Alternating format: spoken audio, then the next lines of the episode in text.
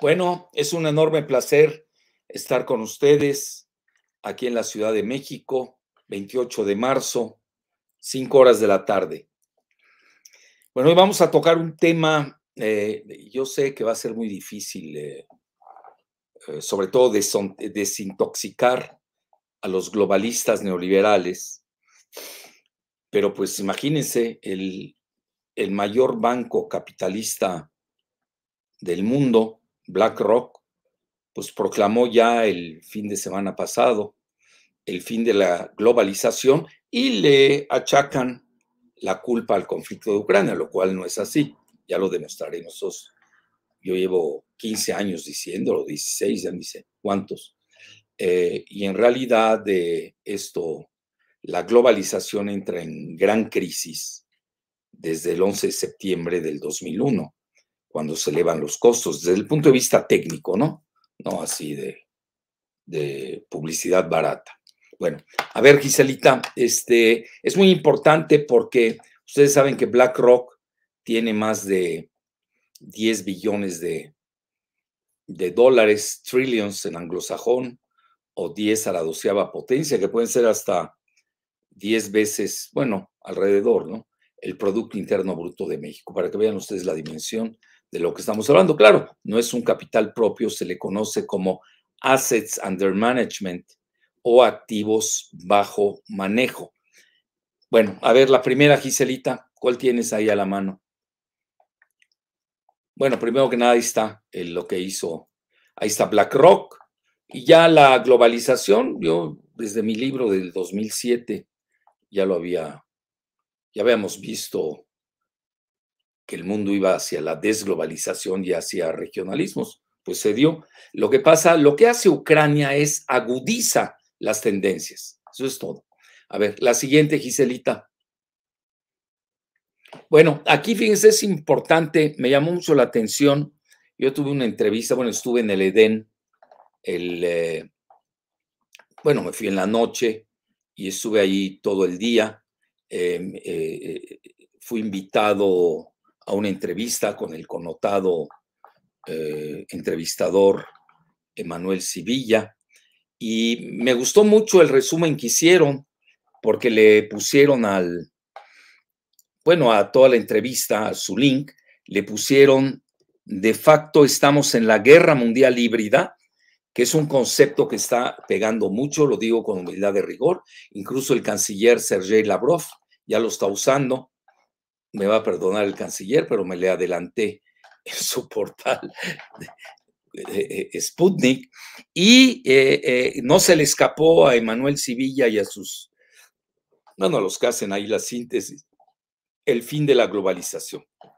Bueno, la siguiente, Gisela.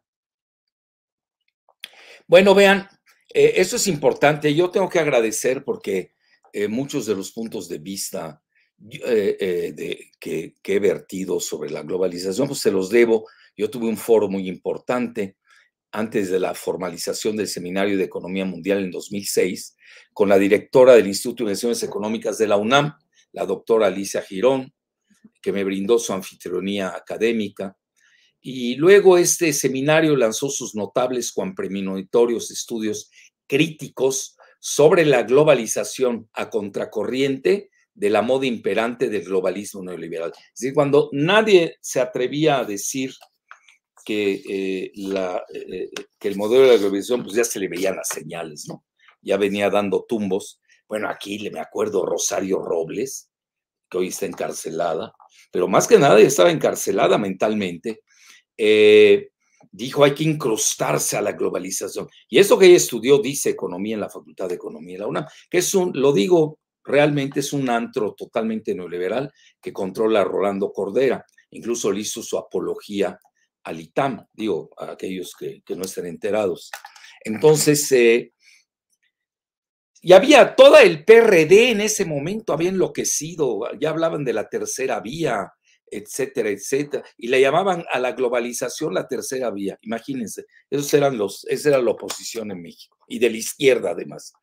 Bueno, entonces sus coordinadores eh, eh, de, ese seminario, yo creo histórico, fueron Luis Sandoval y Gerardo Minto Rivera, y ahora coordina conjuntamente con Arturo Ortiz Guadgemar. Entonces yo aquí digo honores a quienes honores merecen. Ahí realmente sí vimos las tendencias. La siguiente, Giselita, de la desglobalización y los regionalismos que hoy los estamos viviendo. Y vean, curiosamente, eh, eh, eh, el Instituto de Visiones Económicas de la UNAM tuvo el, el, acierto de haber invitado al florentino, al gran pensador geoeconómico florentino, Giovanni Arrighi. A mí me tocó placearlo, yo lo llevé a programas de radio, de televisión muy importantes, etcétera, etcétera. Y era un personaje en paz descanse, fuera de serie. Eh, y él viene de la escuela del sistema mundo de Manuel Wallerstein. Emanuel Wallerstein precisamente tiene un, eh, un, libro que les recomiendo ampliamente, The Modern World System. Bueno, ahí lo tienen aquellos que lo quieran ver. No sé si le puedas dar más mayor eh, zoom o amplitud, Giselita, no sé si se pueda. Bueno, pues ya sabes, yo ese, si no veo bajo la lupa, no veo mucho.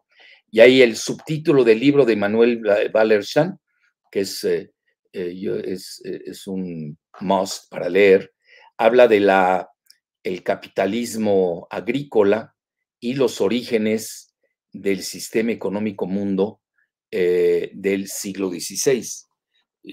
Realmente yo sí abrevé mucho de ese concepto, lo tengo que reconocer.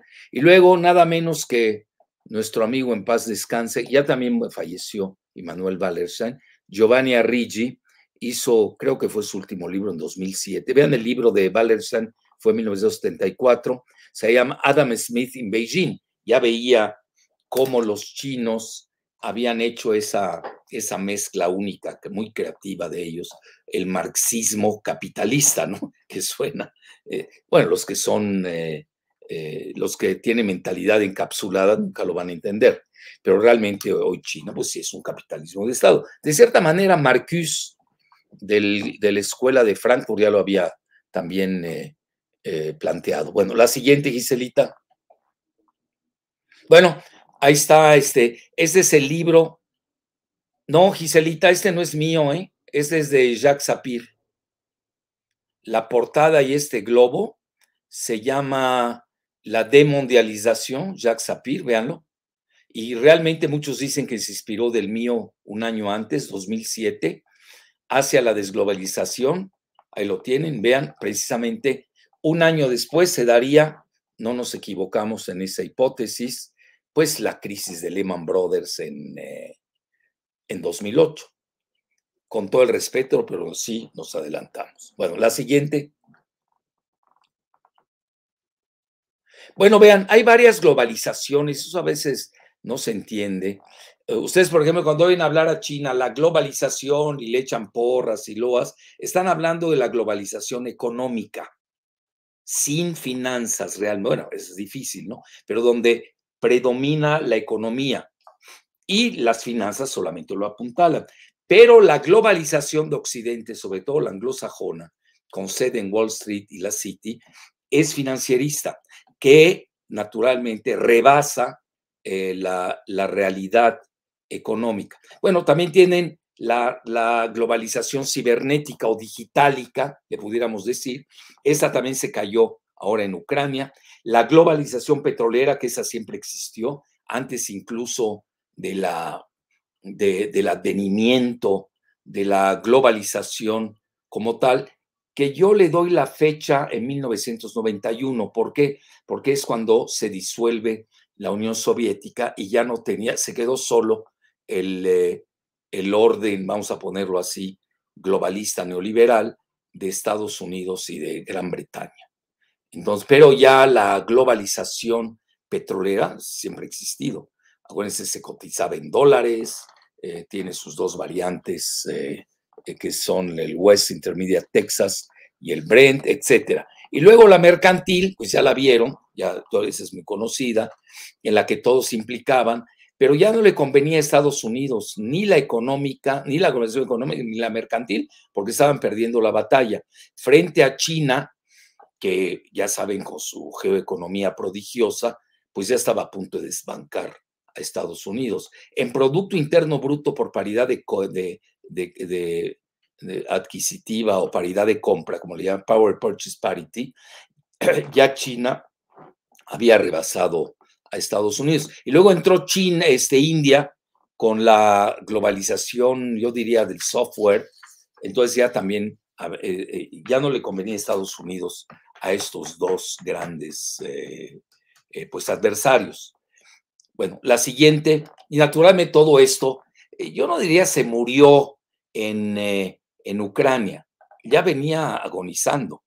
Incluso la que habla, el fin de la globalización, a la que hace alusión Larry Fink, que es el mandamás de, de BlackRock, es la globalización financierista. Hay que tener mucho cuidado con ello. Y naturalmente hoy, con la grave crisis de la cadena de suministros, lo que se llama el, el supply chain, eh, eh, pues obviamente pues ya esto se acabó en, en Ucrania. Y vean, realmente hay que tener muy bien presente la definición de la globalización, que versa sobre la disminución de costos. ¿Y cómo lo hacen? A través del outsourcing, que es la maquila, los eh, castizos le llaman deslocalización, y el downsizing, que es la poda laboral. Imagínense a qué grado de deshumanización llegamos, que cuando despedían al mayor número de obreros o de empleados eh, en una empresa, subían sus acciones, bueno, lo cual era totalmente demencial. Bueno, es el, eh, ese modelo de la globalización. Yo le llamaría también misántropa. Bueno, la siguiente, Gisela. Es decir, si uno no entiende eso, no va a entender por qué está muerta la globalización. Bueno, este, sí, porque no habrán nostálgicos. Bueno, imagínense ir a Litama a desintoxicarlos. Bueno, es todo un. Son cuatro mil alumnos, pues pobres, ¿no? Eh, pues hay que desintoxicarlos y rehabilitarlos. Vean, vean la inoperancia desde cuándo viene del Consejo de Seguridad de la ONU, la división de los cinco miembros permanentes, que ahora se notó más que nunca en la votación sobre Ucrania. Ni China ni India eh, condenaron a, Rusia. Y Rusia, pues, sería el tercer país miembro.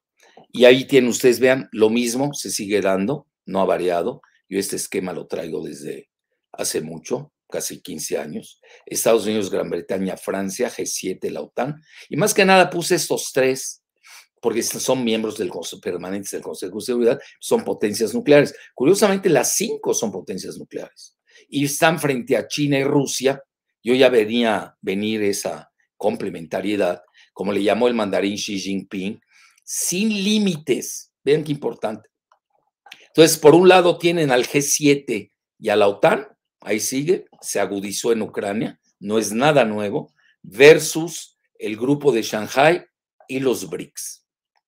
Incluso Sudáfrica no condenó a, Rusia e India tampoco. Entonces los BRICS, desde el punto de vista geoeconómico, sigue más vigente que nunca. Ya desde el punto de vista geoestratégico, ahorita lo vamos a abordar, tiene otro, otra perspectiva. La siguiente, Giselita.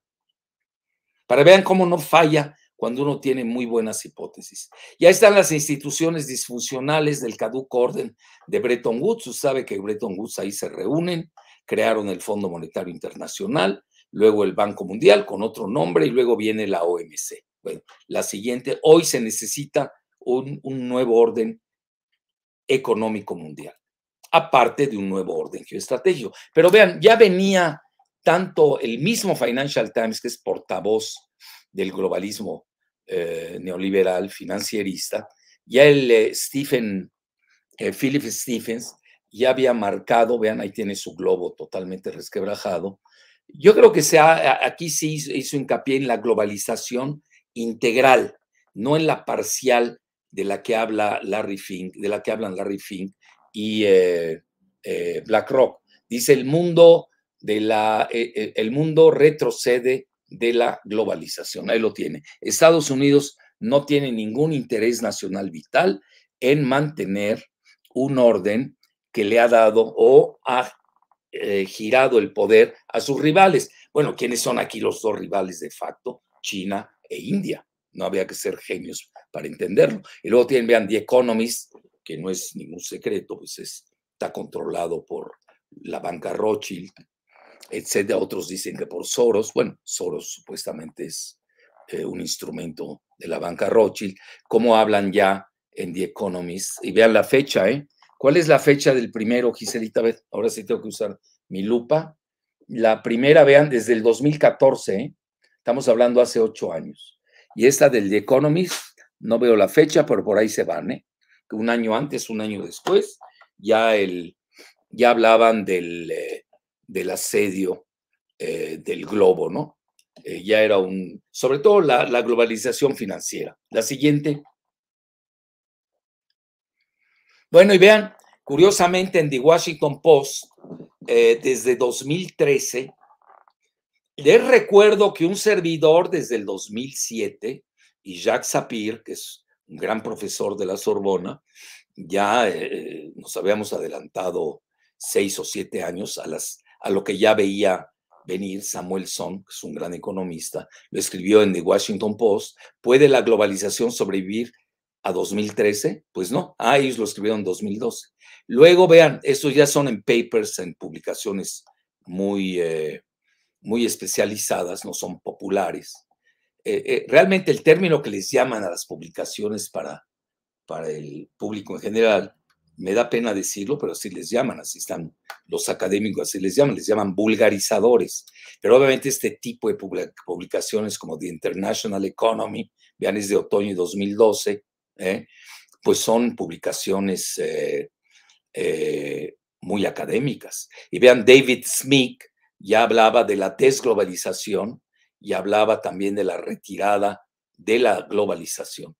Entonces puede hablar, incluso ponía, puede resquebrajarse la globalización, para que vean que también engañan cuando nos dice Larry Fink que es el fin de la globalización, desde el fin de su globalización, la financierista. La globalización integral es de cuando manejamos la mercantil, la petrolera, la, la economicista, eh, la digitálica, es así, ya venía siendo agua, pero ahora más que nada con el fin de la globalización financierista, yo lo hubiera agregado a las 10 páginas que publicó el jueves pasado, creo, el o miércoles, da igual, miércoles, jueves pasado, en, en la publicación especial que ellos tienen en BlackRock, pues sí era más que nada financierista, las otras ya, por eso hay que hacer muy bien la subdivisión de qué globalización estamos hablando, pero al final del día la globalización pues era integral y comportaba esas dos características que les di, eh, eh, que sería el downsizing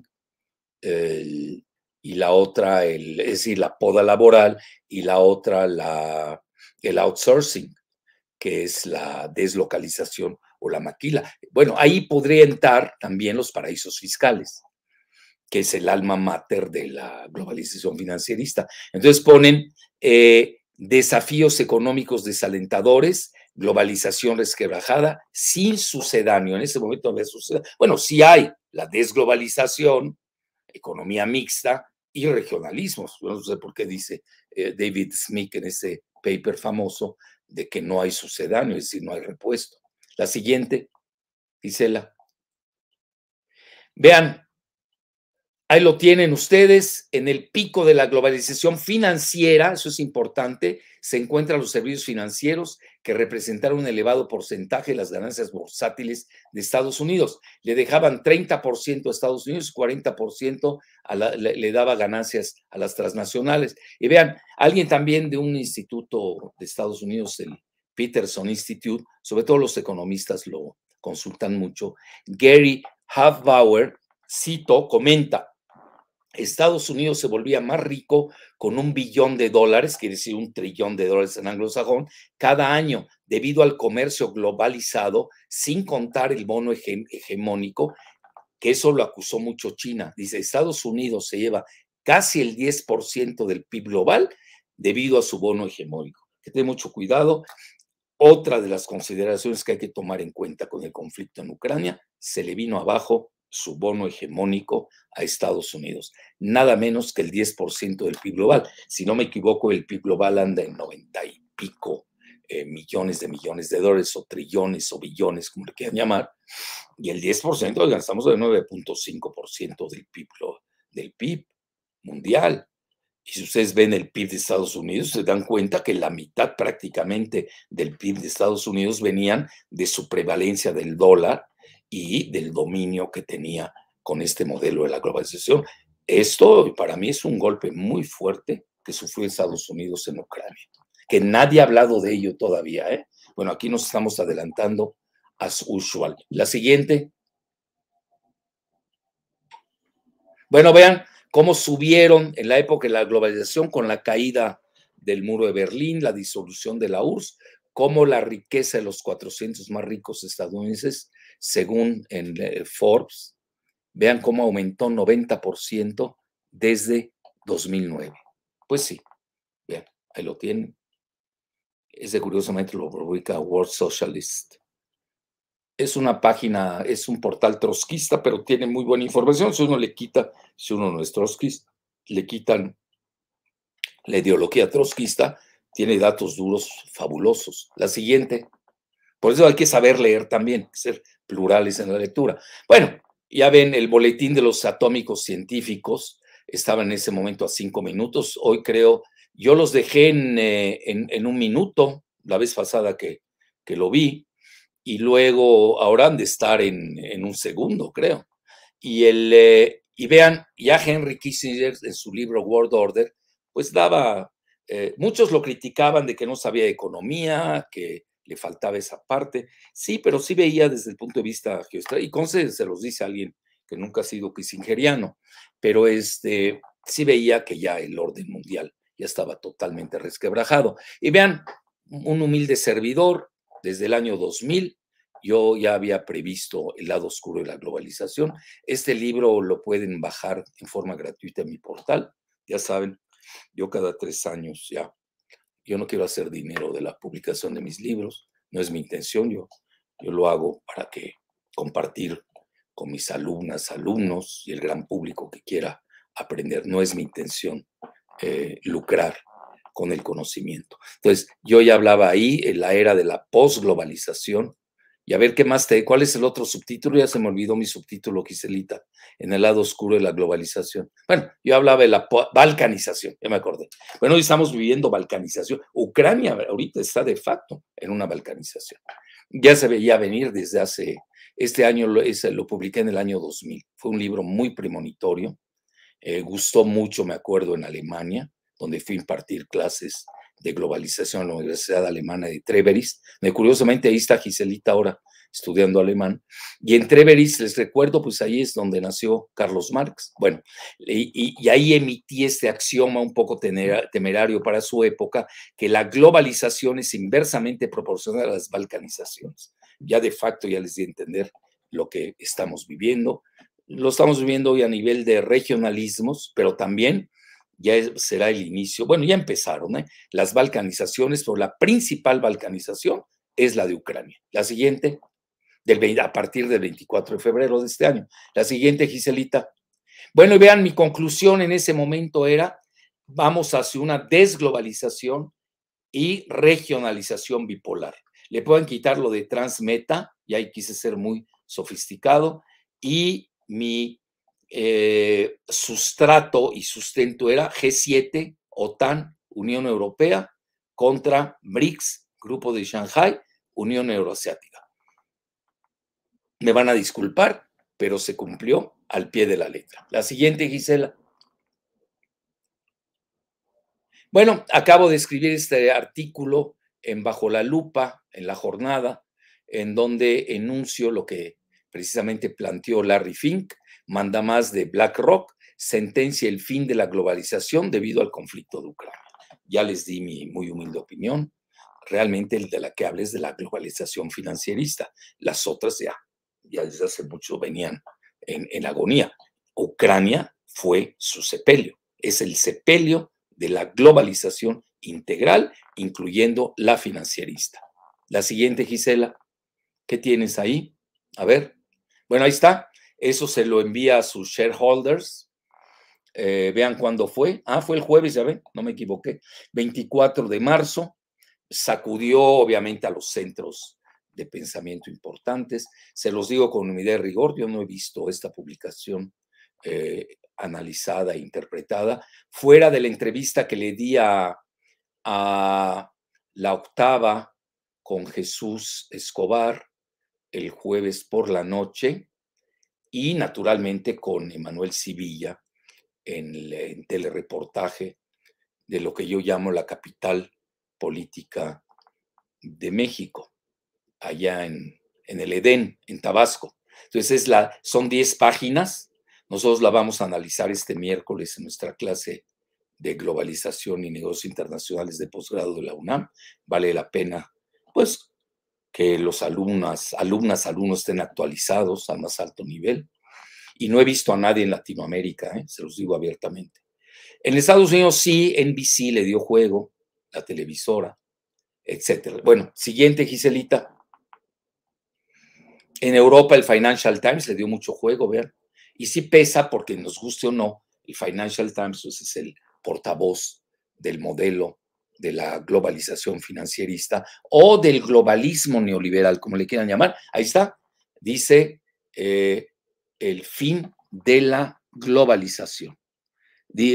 Aquí le lo ponen de que él eh, maneja 10 billones de, 10 eh, billones de dólares, 10 trillions en anglosajón, y sobre todo advierte que la inflación, eh, advierte sobre la inflación conforme las empresas reconfiguran las cadenas de suministro. Eso es fundamental. Bueno, la siguiente, prácticamente ya les dije todo. A ver, síguele, Giselita. Bueno, vean, yo ya desde cuando también venía criticando a los globalistas de Davos, esto es 2020, eh, eh, creyeron que iban a resucitar con el gran reset digitálico en la era de post-Trump y su gobierno mundial. Literalmente hablaban ya sin tapujos del gobierno eh, mundial. ¿Y quienes lo hacían? Tony Blair, imagínense, ex primer ministro socialista, se parece a los chuchos de México, ¿no? Que son travestis neoliberales y dicen que son socialistas, socialdemócratas. Y también Gordon Brown, que es el que lanza el concepto del G20, hay que reconocerlo, un ex primer ministro también británico. Bueno, la siguiente, sigue Giselita. ¿Y esta cuál es? Ah, bueno, aquí me entrevista en CGTN eh, con, con los chinos, con CGT también hablé mucho del fin de la desglobalización, como que estamos en armonía, ¿no? E, es lo único en que están de acuerdo en, China, en, eh, en Londres y en Washington. La siguiente, tuvo mucho éxito, por cierto, esa entrevista. Vean desde cuándo estamos hablando del caos global y la tormenta perfecta hacia un nuevo orden petrolero mundial. Esa globalización también ya se acabó, la petrolera, que era la principal globalización. La siguiente. Ya incluso hoy eh, eh, Vladimir Putin pide que le paguen en rublos todo su suministro de gas y petróleo en la Unión Europea. Y vean aquí también eh, el RECEP encabezado por China. Ustedes han tenido, pues yo diría, me han hecho el favor de seguirme. Aquí hemos estado realmente siguiendo las tendencias, si ustedes las ligan. Aquí Giselita me hizo poner el favor de poner esto del 10 de enero, como el RECEP, un bloque de 15 eh, países, pues ya encabezaban, era el máximo bloque geoeconómico del mundo. Muchos en Latinoamérica ni saben que existe el, el RECEP, imagínense. Bueno, la siguiente. Ya no digo México, ¿eh? ya me estoy yendo a Latinoamérica. Bueno, y luego, eh, esto eh, lo tengo que reconocer, la guerra no declarada de Estados Unidos contra Rusia en Ucrania, ahí se la pregunta si era la primera guerra híbrida mundial, y resultó que ya hasta Sergei Lavrov, el canciller ruso, lo acepta. no me cita, no me da mi crédito. Bueno, no hay problema, ya saben, yo no vivo de créditos, pero el... Eh, eh, ¿Y por qué es híbrida? Porque son muchas guerras en una. Tienen guerra de propaganda, guerra eh, biológica, radiológica, de toda, financiera, económica, Todo, todo se ha dado en esta guerra híbrida. Aquellos que quieran penetrar en el concepto, aquí lo tienen. La siguiente, por favor, Giselita. Oye, hoy me estás dando demasiado crédito, ¿eh? Dice Lavrov, hoy se nos ha declarado una verdadera guerra híbrida, una guerra total. Vean, eh, eh, él lo escribe el 26, bueno, lo acaba de decir, 26, en RT. A ver, la, otra Giselita, ¿cuándo, ¿cuándo hice el artículo para Sputnik? ¿Cuándo fue? No lo veo, a ver. Ahora sí que bajo la lupa. Yo lo hice el, ¿cuándo? 11, ¿no? el 17. Me adelanté que seis días, ¿no? 11 de marzo lo hiciste. 11 de marzo. Entonces me adelanté cuántos días? 15. Sí. 15 días.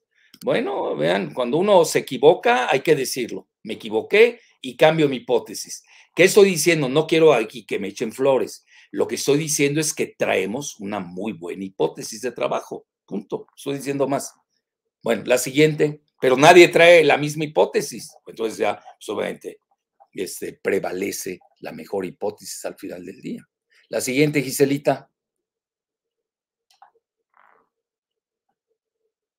Ah, bueno, ahí viene Medvedev, dice, nadie desea una guerra eh, eh, eh, y hay que alejar al máximo la... Medvedev es el vicepresidente del Consejo de Seguridad de, de, Rusia, fue presidente, fue primer ministro. Y aquí habla de algo, por algo lo pusimos, a ver, ¿qué fue Giselita parte de la guerra nuclear? Ah, de que no, no le va a afectar para nada las sanciones. Y además dice que es una locura creer que ya Rusia está fuera de la jugada. Bueno, yo lo pongo a propósito. A veces nosotros leemos mucha lectura occidental, pues somos parte de, lo que ahora se llama Norteamérica, México. Entonces, pues aquí ya sabemos lo que dicen en el bloque occidental y como aquí traemos pensamiento dialéctico, pues yo no pierdo la oportunidad de poner este, la idea, bueno, que está pensando sobre todo la otra parte, ¿no? La siguiente. Bueno, vean desde cuándo ya habíamos alertado de que Der Spiegel había anunciado también el inicio de la desglobalización. Ahí lo pueden tener aquí. Vea, ellos le ponen Der Spiegel, ya saben ustedes, es, quiere decir en alemán espejo. Eh, es la principal revista dominical en Alemania. Quienes hemos vivido en Alemania sabemos que les gusta leer mucho a los alemanes, sobre todo los domingos. No así en México, de las revistas no pegan, porque pues, no tenemos cultura de lectura en nuestro país, desgraciadamente en México somos más pictóricos. Entonces, eh, el, domingo en Alemania se lee muchísimo, hay que leerlo. Y Der Spiegel ahí marcaba el inicio de la desglobalización ya desde hace dos años. La siguiente, Gisela, también seguramente pusiste lo de Deutsche Bank, ¿no? Sí, ahí está, Deutsche Bank. Vean, no se equivocaron, hace dos años, la edad del desorden, la era del desorden, la nueva era para la economía, la política y nuestra manera de vivir. A ver, esta, si la puedes aumentar. Para mí son letras muy pequeñas. Eh, brecha intergeneracional tras el fin de la globalización e inicio de la era del desorden. Hay que reconocer, esto es de 2020, lo publica un paper, la publicación normal del Deutsche Bank, a mi juicio el principal banco europeo y nada menos que de Alemania, obviamente. La siguiente. Entonces, vean, esto lo que dijo Larry Fink, dramatizó, eh, se encapsuló demasiado, pero realmente le está hablando la globalización financierista, pero ya también Deutsche Bank, que es financiero, es un banco importante. Eh, y también eh, Der Spiegel ya lo había adelantado. La siguiente. Bueno, aquí estoy con Jesús Escobar, a quien le agradezco la entrevista y obviamente a nuestro amigo Juan Aguirre Abdó, que le dio luz verde. precisamente ahí hablamos largo y tendido del fin de la globalización. La siguiente, Giselit, ahí hablo del nuevo muro de Kiev, que es el que sustituye al nuevo muro de Berlín, y parece ser que se está dando esa hipótesis. La siguiente, esa ya, ya me la pusiste. ¿Qué más tienes? ¿Es todo? Bueno, listo. Empecemos con las preguntas y respuestas. Sí. Primera pregunta. Eh, ah, oye, ¿sabes qué nos faltó del de Larry Fink? Larry Fink precisamente comenta que los países que se van a beneficiar con, la, con el fin de la globalización, digo para que tomen nota, para que vean que no estoy excluyendo una frase importante, cita a México. Bueno, el presidente López Obrador tiene una excelente relación con, eh, con eh, Larry Fink, ha venido varias veces, eh, etcétera, etcétera. el hijo de Carlos Slim, Marco Antonio, es miembro del Consejo de Administración de, de BlackRock, aquellos que no lo sepan, ¿no? Es decir, no crean que Grupo Carso es nada más, se queda aquí en lo local también. A mí me llamó la atención cuando, a veces yo analizo bien, tengo, tengo formación literalmente forense. Entonces ahí estaba, ahí vi a Marco Antonio, ¿no? Bueno, el hijo de Carlos Slim. Creo que ahí viene, ¿no, Giselita? Ahí la tienes. Bueno, ahí lo ven. Ya les dejamos el link, lo pueden bajar. Ahí en, eh, yo les recomiendo a aquellos que les interese el modelo de la globalización, las finanzas. Ahí está, ahí viene. Ahí lo dice lo de México. Y también habla de Brasil. Yo tengo mis dudas en lo de Brasil. Les voy a decir por qué. Porque vienen elecciones en Brasil, hay que ver el resultado. Eh, entre Bolsonaro y Lula. Hoy va de puntero Lula. Ellos son más BRICS, nunca rompieron con los BRICS y hay una gran relación con Rusia, ¿eh? eso, y con China, no hay que perderlo de Yo no me iría con esa finta, ¿no? Vuelve viene la frase, like Mexico, Brazil, the United States, ¿qué más dice? Or manufacturing hubs in Southeast Asia. Es decir, eh, es el regionalismo de facto, estamos hablando de encrucijadas de manufactura yo veo que está en, a la defensiva BlackRock. ¿eh? Bueno, no es por nada que perdieron 20% de su valor en lo que va del año. ¿eh? Ya antes de lo de Ucrania ya andaban perdiendo.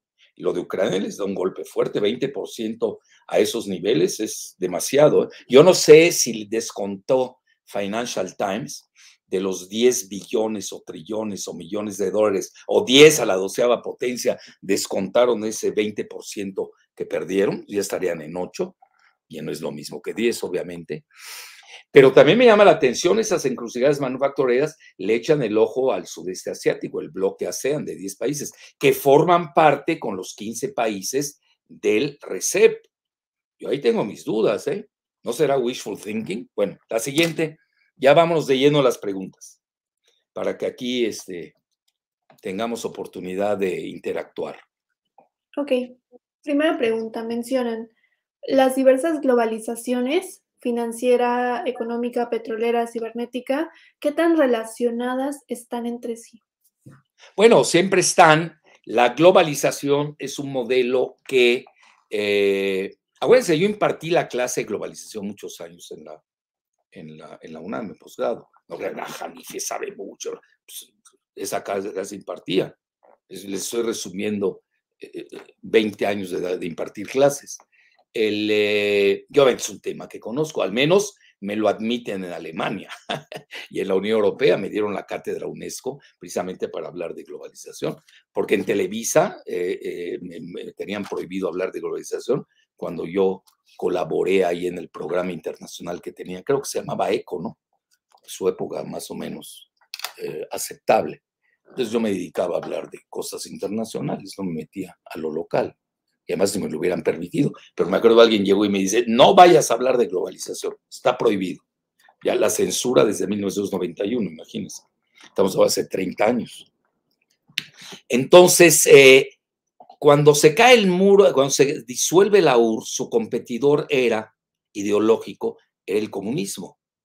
Ya no tenía competidor. Entonces, Estados Unidos impone con Clinton, hay, hay eh, escritos de Nicholas Christophen, eh, buenísimos, en el New York Times sobre Clinton, cómo a Clinton lo, sedujen, lo seducen eh, los financieros de Wall Street para imponer, imponer el modelo de la globalización. Ustedes saben, la palabra global eh, viene de la aldea global de Marshall McLuhan. Yo impartía conferencias sobre Marshall McLuhan en la Embajada de Canadá. Entonces Marshall McLuhan tenía un libro que se llamaba, me acuerdo, fue en la época de los 70, ¿eh? más o menos en los 70, eh, se llamaba la aldea global, de ahí viene la palabra global. Pero Marshall McLuhan la planteó a nivel de comunicación. Y obviamente luego se, ya la, la, adopta Estados Unidos como modelo económico y más les convino como financiero. Y ahí teníamos derivadas. En lo económico pues entraba lo petrolero, lo mercantil, lo cibernético, pero todas son una. Luego ya podemos decir que se empiezan a, empiezan a variar. Bueno, yo que leo mucho a los chinos, ellos les hablan la globalización económica, no es la financiera. Cuando ustedes escuchan hablar de Estados Unidos materia de la globalización, bueno, al mismo Larry Fink de BlackRock, están hablando de la globalización financierista. Muy bien, otra. Siguiente pregunta.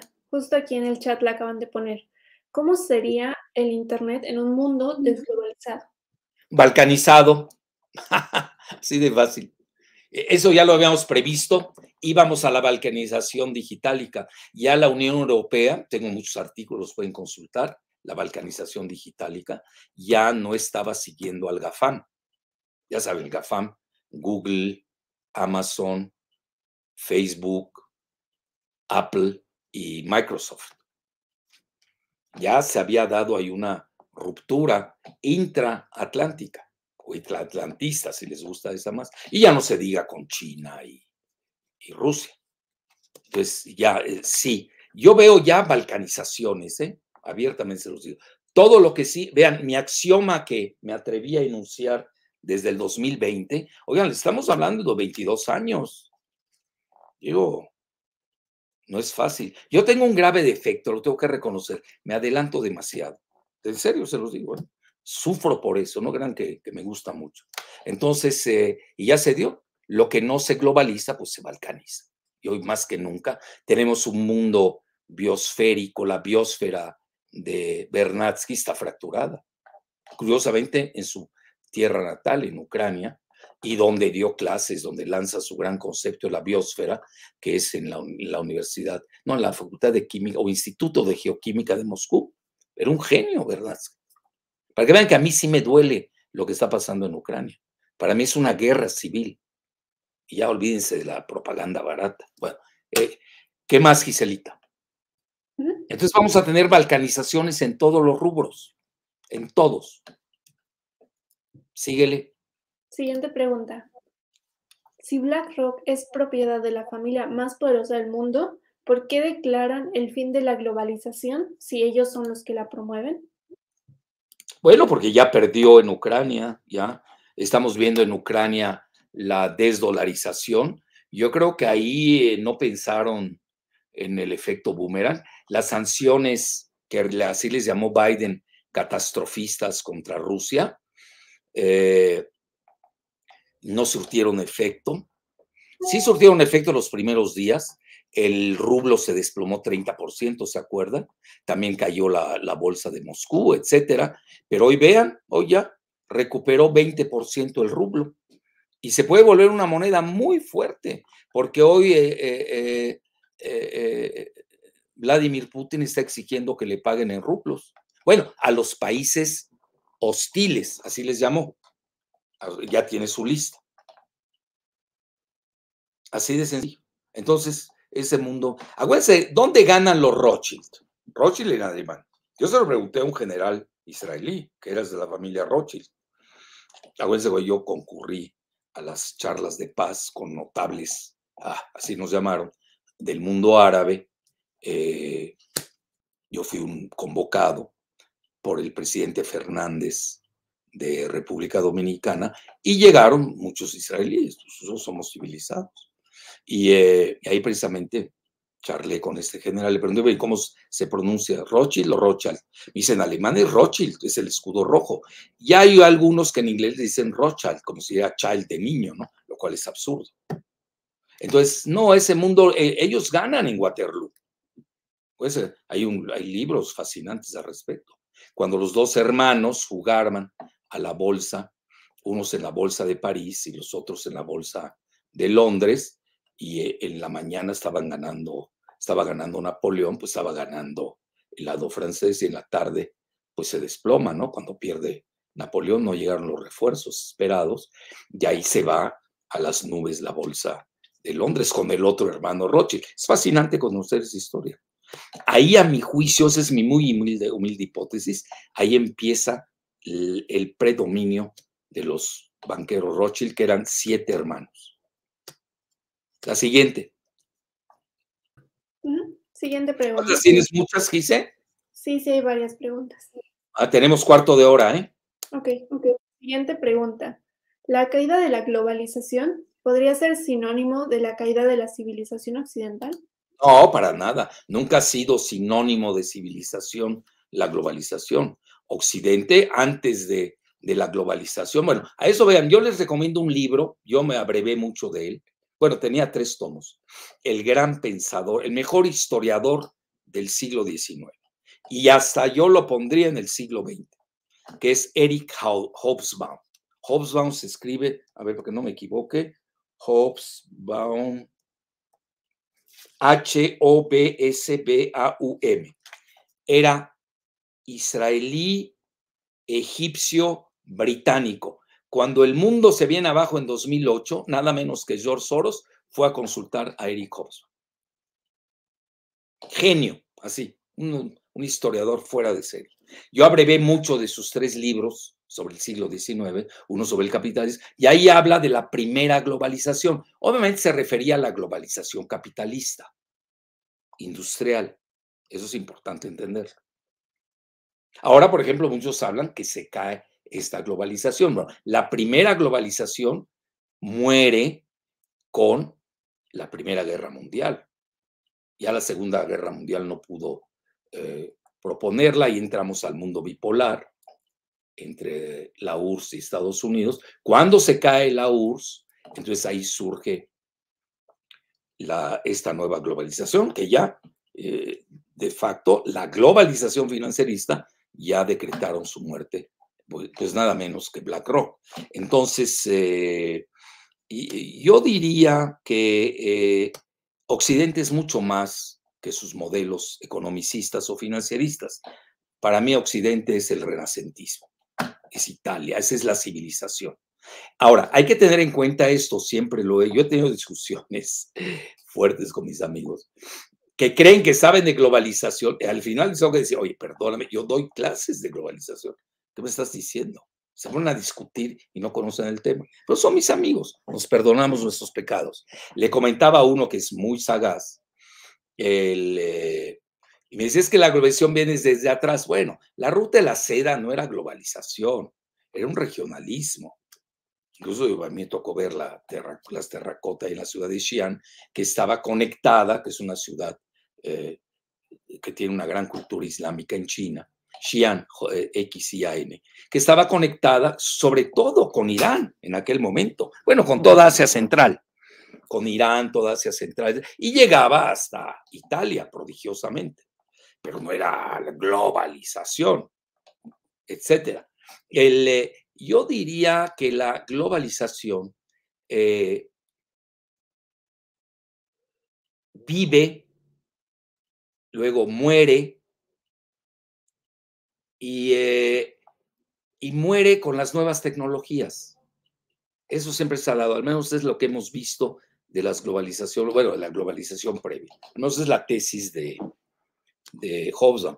Alguien puede salir ahí que tiene formación eh, económica y es muy respetable. Yo también soy, fui adicto a los, eh, a los ciclos de Kondratiev.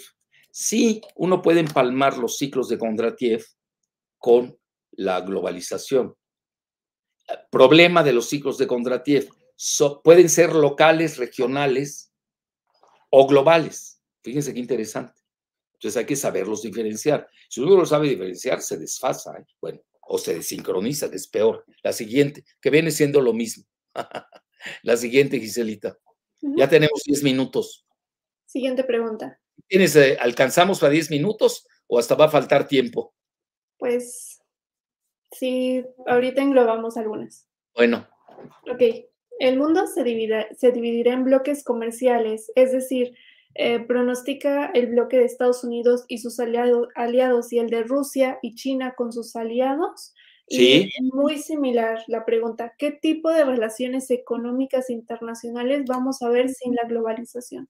Mira, entre Estados Unidos y Rusia directamente ya están muy dañadas.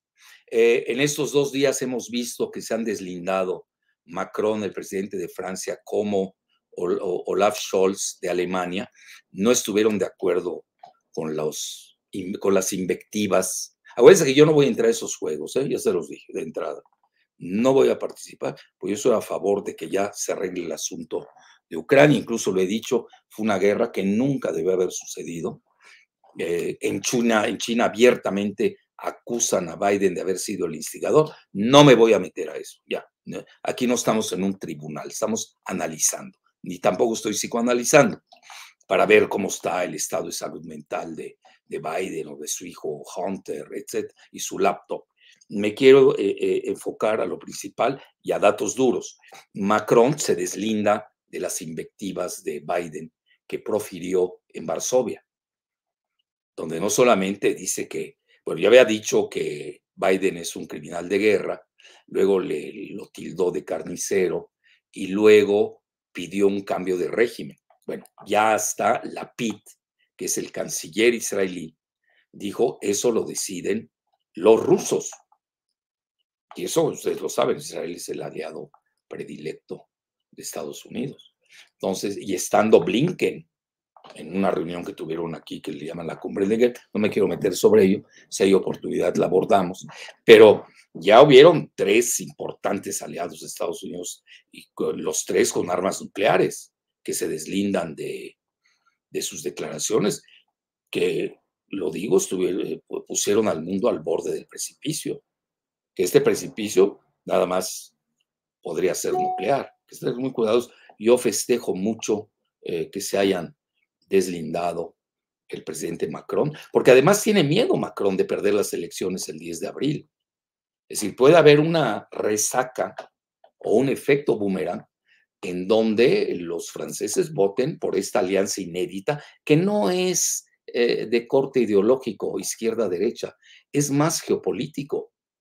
Ustedes se dan cuenta que Marine Le Pen, que le llaman que es de extrema derecha, pues está aliada hoy en lo mismo. Eh, eh, los dos critican a la OTAN y me estoy refiriendo a Jean-Luc Mélenchon, que no puede haber más izquierda en Francia que ella. Pero aquí ya quedan caducos. Esa dicotomía izquierda-derecha está, es muy añeja. Ya es del siglo XIX, XX, XVIII. Ya, ya dio de sí. Hoy, vean, si nos vamos realmente, estamos viendo que hay una dicotomía eh, geoestratégica, una dicotomía geopolítica. Y no importa si uno es de izquierda y derecha, pues van a estar en un bando o en el otro bando. Y eso es muy importante señalarlo. Y luego también Olaf Scholz festejo mucho, donde y ya no se diga igual lo que hizo la PID, el secretario de Relaciones o ministro de Relaciones Exteriores Israel. Ustedes ven, vean, se los digo abiertamente, yo soy muy crítico en esto. ¿eh? La prensa israelí, eh, con su diáspora, sus, lo que se conoce, su sayanim, así se escribe S-A-Y-A-N-I-M, ya saben qué, ¿eh? sus goyim también, toda esa prensa antirrusa furibunda, ¿eh? furibunda. Bueno, yo que leo el Haaretz diario y el, y el eh, Times of Israel, hombre, olvídese. Bueno, tampoco me voy a meter a eso, pero sí voy a la política, a la real política. Tanto Bennett, el primer ministro de Israel, como el ex primer ministro de Netanyahu, dijeron, nosotros no tenemos que meternos en ese lío, somos neutrales. ¿Por qué? Porque en Ucrania eh, existen, no se sabe cuántos hay, depende de quién haga la estadística, entre 100 mil a 200 mil de, origen israelí. Zelensky mismo, excomediante, es eh, de origen israelí. Entonces, como algunos sectores hicieron de él, eh, recurrieron a los mitos de Israel, uno de ellos se llama el Masada, si por que lo sepan, esto fue este, eh, después de Herodoto, Herodes, de Herodes, perdón. Herodoto es el historiador, perdón. Herodes 70 años después de Herodes, en, en, ese, en la vieja Palestina, en la antigua Palestina, eh, no se rinden los israelíes en una colina que se llama Masada ante los romanos. Y ahí empieza su gran diáspora. Bueno, es parte de su diáspora. Hay que conocer también la historia de, todos los países y pueblos de esa región. Entonces, como que Zelensky usó mucho eh, ese síndrome Masada frente a, Tampoco quiero dar, porque hoy uno dice invasión, ya te metiste en un problema. Metes operación especial, también ya te metiste en otro lío. Yo por eso le llamé guerra civil, porque para mí sí lo es y lo puedo demostrar, entre eh, el conflicto de Ucrania. Entonces, eh, ahí eso también hay que tomarlo en cuenta. Eh, y, hoy estamos ante una situación, naturalmente, pues yo la estoy viendo, de balcanización de Ucrania, si es que no llegan a un acuerdo. Entonces, la prensa era muy, la, prensa israelí, tanto al interior como al exterior, toda su diáspora, con sus Sayanim y sus Goyim, estaban en contra de Vladimir Putin. Lo que pasa es que se olvidan eh, que el 20% mínimo en Israel, pues hablan ruso. Hasta hubo una manifestación a favor de Putin en Jerusalén. Yo cuando la leí dije, o en Tel Aviv, en Tel Aviv fue, cuando la vi dije, oye, estoy viendo bien, apagué la computadora, aunque no lo crean, ¿eh? la volví a encender y venía lo mismo. Digo, bueno, entonces no estoy viendo alucinaciones. Digo, eh, eh, hay que saber, hay que matizar, porque si no uno se clava a, la, a, loca, se hace el ridículo después. Bueno, la siguiente, Giselita. Pero sí contesté, ¿no? Sí, ah, justo relacionado a lo que se te preguntaba. De consolidarse estos bloques en la desglobalización, regionalismos, ¿es posible la inclusión de la ruta de la seda en un comercio con Estados Unidos y con Europa? No, con, eh, con Estados Unidos ya no lo veo, ¿eh? Yo creo que ahí, este, eh, con la Unión Europea, la Unión Europea tiene que repensar muy bien. Eh, yo estoy viendo un bloque de la anglósfera, ese sí, ese de facto, lo que le llaman los chinos los cinco ojos, donde tienen todo su espionaje, que además viene en una, se le, en echelon, ahorita les digo cómo se escribe, echelon, S-H-E-L-O-N que es en francés, quiere decir escala. Ahí bien, búsquenlo, aquellos que quieran saber, que obviamente es la anglosfera, Estados Unidos, Canadá, eh, Gran Bretaña, Nueva Zelanda y Australia. Muchos van a decir, México está ahí porque somos aliados de, eh, de Estados Unidos y, y Canadá que forman parte de la OTAN, o porque somos aliados del Comando Norte, o porque somos aliados del TEMEC. I don't know. I don't know, no me metan en líos. Pero sí voy a hacer un ensayo sobre la otanización de México. ¿eh? Ustedes vieron las reacciones en estos días, ¿no? Todo lo que dijo William Barr, ex fiscal, ex fiscal de Trump, todo lo que dijo el embajador de Estados Unidos en México, Ken Salazar, todo lo que dijo el, pues el comandante válgase la redundancia, o el jefe, vamos a ponerlo así, del Comando Norte en Estados Unidos, cuidado, eh, cuidado. Cuidado con una ucranización de México. Bueno, entonces sí hay bloques, los estamos viendo. De facto, la ruta de la seda, pues implica la ASEAN, 10, a África. Fíjense lo que hizo el canciller chino, ya se fue a la India, ya la visitó. Y luego Lavrov fue detrás de él. India es clave, ustedes lo saben, y aquí antes que nadie la pusimos en relieve. Y luego eh, ya se reunió con los representantes de 1.800 millones de, musulmanes. Me llamó la atención que pusieran 54, según la, eh, la Organización de Estados Islámicos, hablan de 57 le voy a preguntar a los amigos chinos de dónde pusieron los otros tres, o están tomando en consideración a tres países que son pro Estados Unidos a morir. No lo sé. Acuérdense, esos errores no lo son, pero cuando si la Organización de Estados Islámicos o la Conferencia Internacional Islámica, la Conferencia de Organización Islámica, se conoce, habla de 57 países y 1.800 millones. Y en China el canciller habla de 54 países, bueno, aquí algo pasó con esos tres. Ahí hay un chanfle, eh, a esos niveles no se equivocan. Bueno, entonces eso hay que tenerlo bien en cuenta. Está África, la mayor parte de los 1.200 millones de, de África no jalaron con Estados Unidos, hay que decirlo abiertamente etcétera, etcétera. Entonces, ahí hay que ver cómo se reconfigura. Yo lo pondría, es muy buena pregunta, yo lo mantendría a nivel de matrices. Hay matrices. Y, alrededor de las matrices se pueden agregar unos o se pueden salir otros. Así de fácil. Eh, eh, ¿A, quién tenemos como matriz operativa? Estamos viendo a, a Rusia, a China, más sus aliados ya sean de circunstancia o reales. Bueno, y del otro lado, ¿qué estamos viendo? Igual, Estados Unidos, OTAN, Unión Europea. Ahora, estoy viendo que la Unión Europea se está deslindando, como que no les gustó, eh, están viendo que son los sacrificados del juego.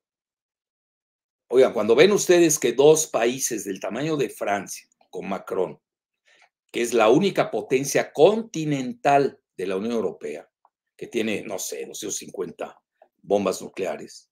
Alemania, que es la principal potencia geoeconómica de la Unión Europea, se deslindan de las declaraciones de, de Biden en Varsovia.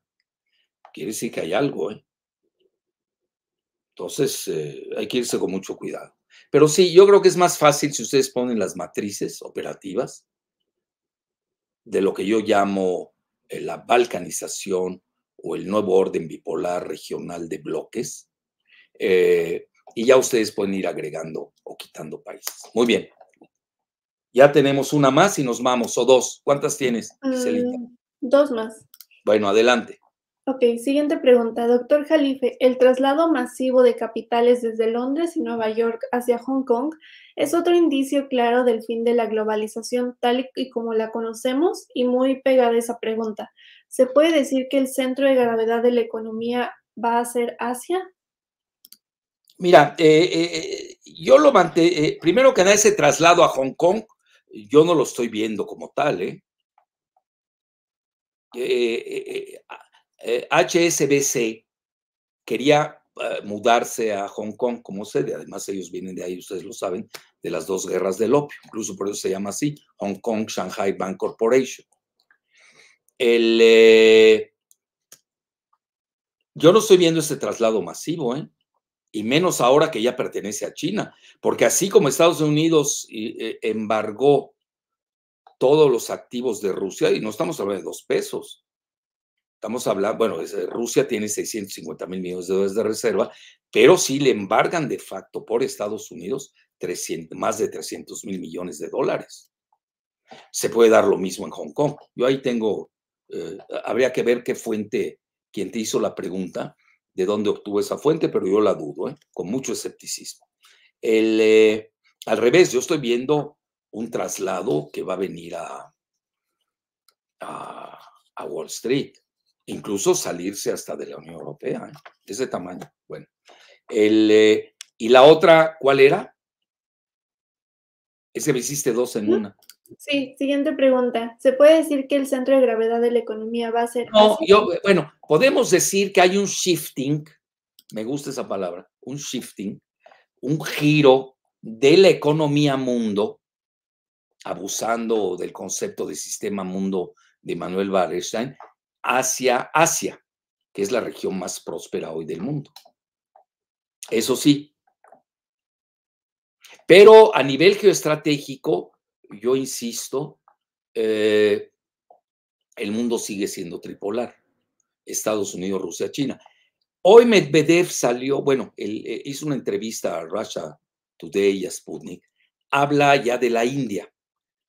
Y por algo Rusia está empujando a India como parte del nuevo orden mundial. Bueno, si es así, no me voy a meter esa discusión, un día lo, lo, abordaremos, si es eh, tripolar o tetrapolar. Bueno, es todo un concepto. ¿eh? Vean, que los rusos estén metiendo a India en el juego del nuevo orden mundial, que no le está dando juego a Estados Unidos, ni la anglósfera, Entonces, eh, eso también hay que, eh, tiene sus bemoles, ¿eh?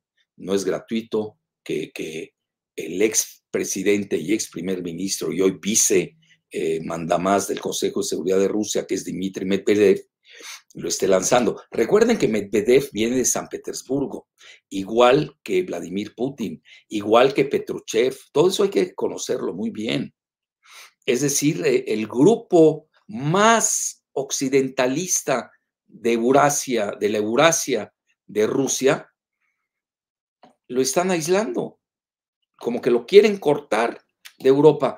Estoy viendo ya eh, que no está dando resultado. Incluso hoy estaba leyendo un artículo de Gideon Rachman, que es un israelí británico, que venía cada rato a visitar a Felipe Calderón eh, en Los Pinos. Él eh, tenía temor de que eh, una guerra prolongada canse, fatigue a Europa y que sobre todo en Alemania surjan los eh, ahí le di un término, no lo recuerdo bien, pero un poco despectivo, ¿no? Los eh, no colaboradores, pero sí los que entienden a Rusia. Bueno, ya con eso les está diciendo que si hay un segmento ahorita que está callado en Alemania, que no es ningún secreto, viene desde la Ostpolitik, la política eh, hacia el este, que habían manejado Helmut Schmidt, que había manejado Willy Brandt, eh, el mismo Gerhard Schröder, todos son del Partido Socialdemócrata, que es el que gobierna en coalición con los conservadores y que de cierta manera había aceptado Helmut Kohl de Alemania y también Angela Merkel, aunque ahorita están tildando a Angela Merkel que era una gran eh, farisea. Bueno, no me voy a meter en esos términos de invectivas. A lo que quiero llegar es de que eh, esto no está decidido todavía. ¿eh? Ya este, la misma China está diciendo que la gran sacrificada en esta contienda en Ucrania fue Europa, porque estaban arrojando a Ucrania hasta el último soldado ucraniano, no estadounidense. Todas esas cosas hay que irlas viendo. Estamos viendo una dinámica. Ya ven, el 29 y 30 empiezan las charlas presenciales en Estambul entre la parte de, eh, de Ucrania y de Estados Unidos, y ya la prensa israelí, con la que tiene muy buenas conexiones Zelensky, son sus correligionarios, hoy lo estaba viendo en The Times of Israel, eh, hablan de que sí está dispuesto Zelensky a aceptar la neutralidad de Ucrania. Bueno, entonces, ¿para qué fueron a la guerra? ¿Por qué no la aceptaste antes? Ya no hubiera sido necesaria esta guerra. Son los acuerdos de Minsk el Minsk 1 y Minsk 2. Entonces, como que estoy viendo ya movimiento, una dinámica. De facto, se los digo, ¿eh? yo no estoy a favor de que alguien pierda o gane, pero de facto está aceptando Zelensky las condiciones de, Rusia. Incluso darle su autonomía al Donbass. Ustedes saben, ahí está Donetsk y, Lunja, y, y ¿qué? La, Lunesk, ¿no? Lunesk. Eh, que ya son repúblicas independientes. Y hay que ver también si acepta eh, eh, el nuevo estatuto de Crimea. Realmente este, no tiene mucho margen de maniobra. Bueno, ustedes leen la prensa favorable a, a, a Zelensky. Yo acabo de estar en un restaurante, no quiero decir el nombre, conozco hasta el dueño, quién es el dueño del edificio, etcétera. Subliminalmente, bueno, subliminalmente, ahí lo vimos, ponían en la pantalla los colores de amarillo y, azul de, Ucrania. Bueno, que a poco en México vamos a decidir, sobre todo en, donde yo fui a cenar esa noche, vamos a decidir la guerra en Ucrania. Bueno, la verdad se pasan nuestros amigos, ¿no? Nuestros primos hermanos, vamos a dejarlo así. Bueno, dejémoslo así. Bueno, ¿ya tienes otra o ya me voy, Giselita? La última. A ver, venga. La última, bueno, Hablaste de tardé más en las preguntas y respuestas que en la ponencia. Sí. Bueno, a ver. Bueno, hablaste de, la desglobalización y ahora sigue la posglobalización. Y la pregunta es, ¿ahora qué? Sigue otra pregunta. Si los fondos y conglomerados globales que impulsaron esta ideología caerán con la misma, renacerán industrias nacionales con, la, con, tecnología, manufactura y banca propia. Mira, yo veo que sí vamos a regionalismos, eh, se están dando de facto. Por ejemplo, tienes un México, para tener nuestro ejemplo clásico, tienes un Temec. A vos nos conviene salirnos del Temec además lo tienes firmado, nos meteremos en un gran lío. Pero sí estoy viendo que regresan los nacionalismos, eso sí. Sí, porque la desglobalización, su corolario es eh, los nacionalismos. Y vean, algo muy interesante, yo, yo, yo lo estuve leyendo, acuérdense que yo estudié neurolingüística, y a mí cada palabra tiene un significado, si no lo tomo hacia la ligera. Y estaba viendo, sobre todo con eh, Larry Fink, y sus 12, 10 páginas de BlackRock a sus cuentavientes. Eh, no hablan, vean, dicen, el offshore se traslada al onshore, offshore es fuera de las fronteras, de las costas, que esa es la globalización, de facto. ¿eh? Y el onshore, pues es la, las costas de Estados Unidos, que son regionales o nacionales. No se atreve a decir la palabra nacional. Fíjense, hay que estar muy pendientes de esa lingüística o de esa semiótica. Y incluso habla del near onshore. Near onshore, ¿qué es el near onshore? Pues México. Bueno, hasta la próxima. Un placer.